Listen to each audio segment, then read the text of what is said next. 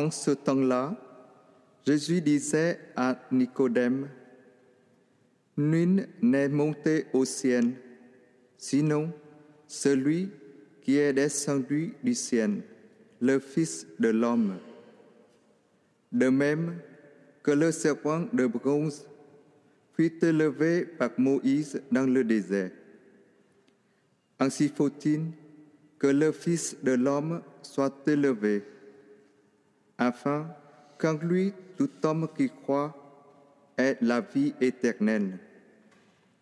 Car Dieu a tellement aimé le monde qu'il a donné son Fils unique, afin que quiconque croit en lui ne se perde pas, mais obtienne la vie éternelle. Car Dieu a envoyé son Fils dans le monde, non pas pour juger le monde, mais pour que par lui le monde soit sauvé. Quelle bonne nouvelle venons-nous d'entendre, puisque c'est le Seigneur qui sauve le monde. C'est le Seigneur qui sauve le monde par son Fils. Ce que ça veut dire, c'est que le Seigneur est le maître de l'histoire. Il est maître de l'histoire parce qu'il pénètre notre histoire. L'incarnation a entièrement pénétré notre histoire, depuis le début de notre histoire jusqu'à la fin de notre histoire.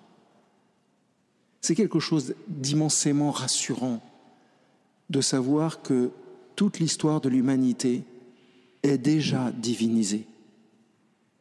Déjà divinisée.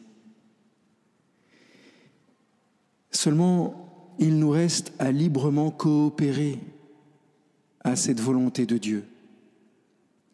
Et parfois, nous avons bien du mal parce que notre péché qui demeure dans notre cœur, même s'il est chassé continuellement par la grâce, s'il peut l'être continuellement, nous avons encore à poser des actes de liberté, à choisir Dieu. Nous avons à choisir de nous détourner de notre péché. Nous avons à choisir le bien et à refuser le mal. C'est notre vie. C'est simplement ce que le Seigneur nous demande, de choisir la vie, de le choisir lui. Seulement, le cœur de l'homme est malade.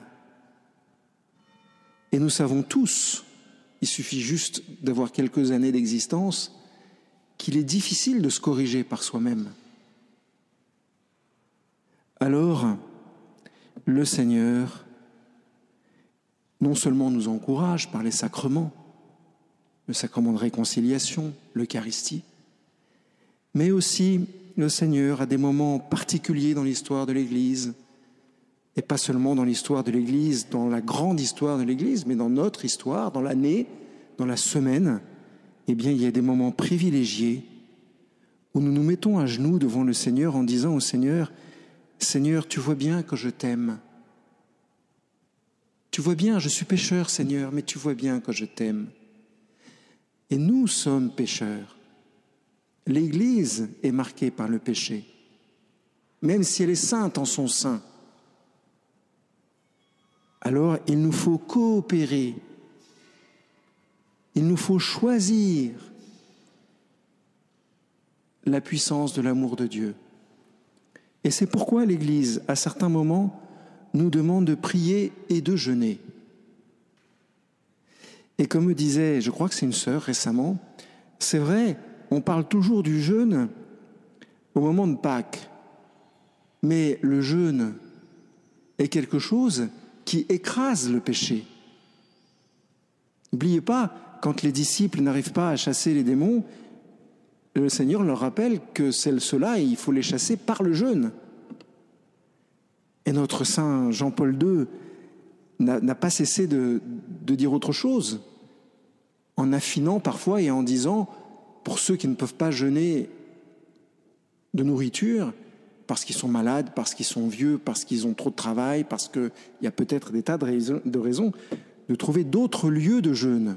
Mais le jeûne est indispensable. La vie de la 16, la vie, dans la vie chrétienne est indispensable pour grandir dans l'amour de Dieu. Ça, il faut vraiment que nous en nous en soyons persuadés. Il ne s'agit pas de se faire mal. Ça ne sert à rien, ça. Il s'agit d'offrir au Seigneur ce qui est légitime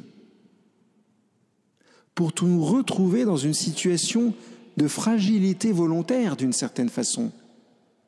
Pour lui dire, Seigneur, je me mets dans cette situation de fragilité volontaire, je ne mange pas de tel, de tel aliment ou de tel autre, parce que tu es ma force.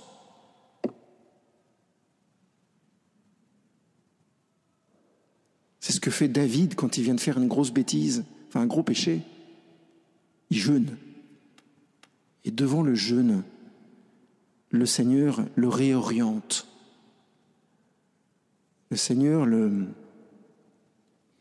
le, le, remet dans une certaine espérance. Lui, il le remet dans l'espérance, le remet dans son histoire, alors que le péché en avait écarté. Nous avons décidé ici à la paroisse, parce que le pape nous l'a demandé, de prier et de jeûner davantage aujourd'hui, au jour de la croix glorieuse, parce que nous regardons le Christ.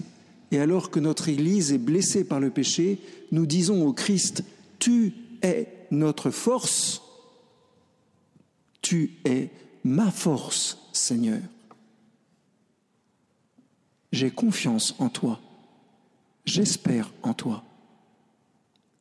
Amen.